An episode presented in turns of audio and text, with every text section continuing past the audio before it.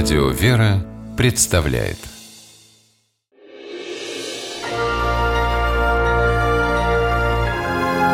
Герои моего времени.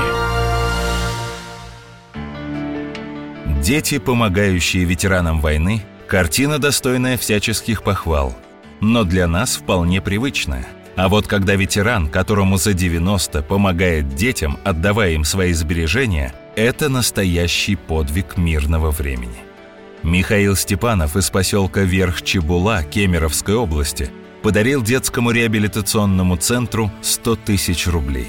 Малышам пока все равно, откуда у них взялись новые игрушки, конструкторы, проектор с экраном. Ребятня с удовольствием осваивает подаренную спортивную стенку, коньки и самокаты – а вот сотрудники центра долгое время пребывали в оцепенении. Для них поступок Михаила Степановича сродни подвигам, которые он совершал на войне, рассказывает Валентина Кузнецова, директор реабилитационного центра.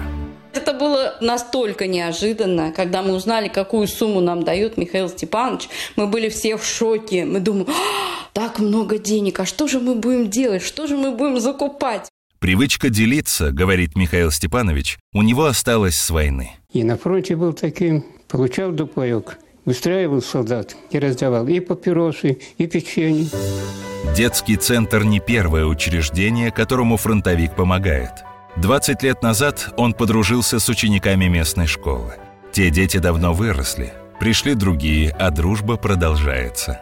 Для школы Михаил Степанович тоже стал спонсором – на его деньги кабинет физики недавно оснастили измерительными приборами и наглядными пособиями. Учительница Ирина Пестрецова говорит, что убедить Михаила Степановича потратить деньги на себя невозможно.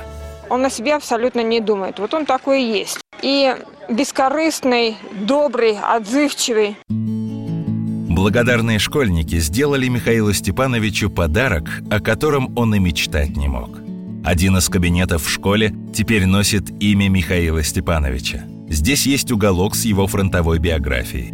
Ребята обожают слушать рассказы кавалера Ордена Славы, награжденного двумя орденами Красной Звезды и медалью Жукова. Находятся люди, которые не понимают, зачем Михаилу Степановичу вся эта благотворительная кутерьма. Убеждают, что пора уже и для себя пожить. Фронтовик не соглашается.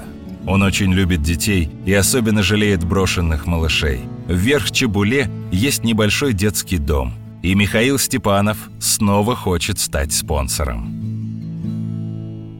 Я считаю, что если одет, обут и сытый, остальные средства свободные, значит, для оказания помощи. Герои моего времени программе использованы материалы Первого и Пятого канала.